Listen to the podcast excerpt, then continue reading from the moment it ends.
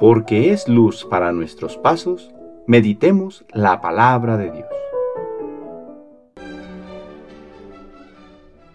Del Santo Evangelio según San Lucas capítulo 2 versículo del 16 al 21.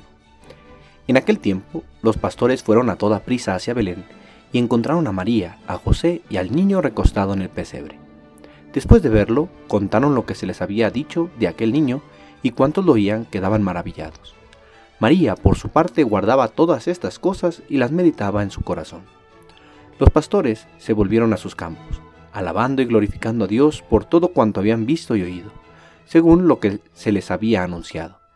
Cumplidos los ocho días, circuncidaron al niño y le pusieron el nombre de Jesús, aquel mismo que había dicho el ángel antes de que el niño fuera concebido. Palabra del Señor.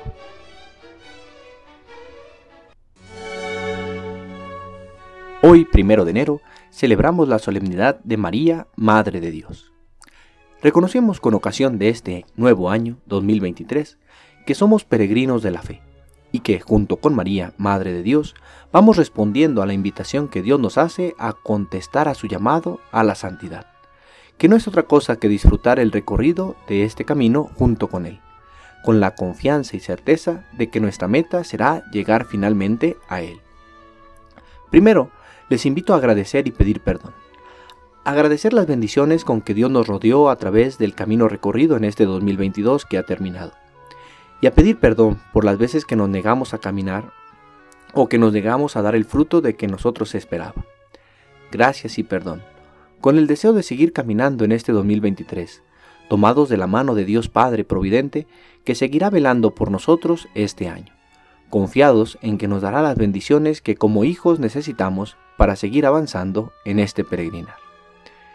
Y porque reconocemos que necesitamos la ayuda de Dios, hacemos nuestra la oración que, como dice el libro de números, hacía el pueblo de Israel.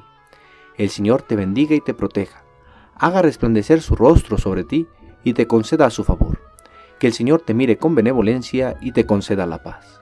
Sí, Señor, pedimos la paz, la paz que necesitamos cada uno de nosotros para descubrir tu presencia en medio de nosotros y saber escuchar tu voz en cada paso, para así tener la paz que necesitan nuestras familias tan llenas de conflictos, la paz que necesita nuestra sociedad tan llena de miedos y dolor derivados de tanta violencia e incertidumbre material, la paz que solo Dios trae al mundo cuando lo sabemos recibir y aceptar.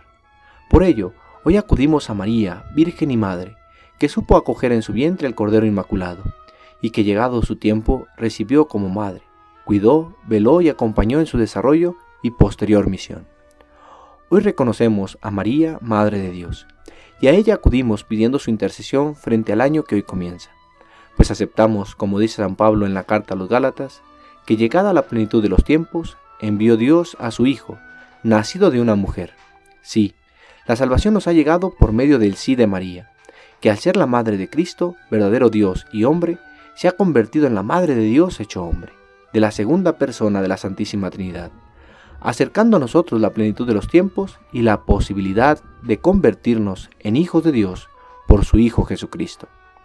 De María Santísima, queremos aprender a ser peregrinos en este caminar de la fe, abrirnos al misterio de Dios en nuestra vida, caminar confiados y saber esperar siempre la bendición de Dios.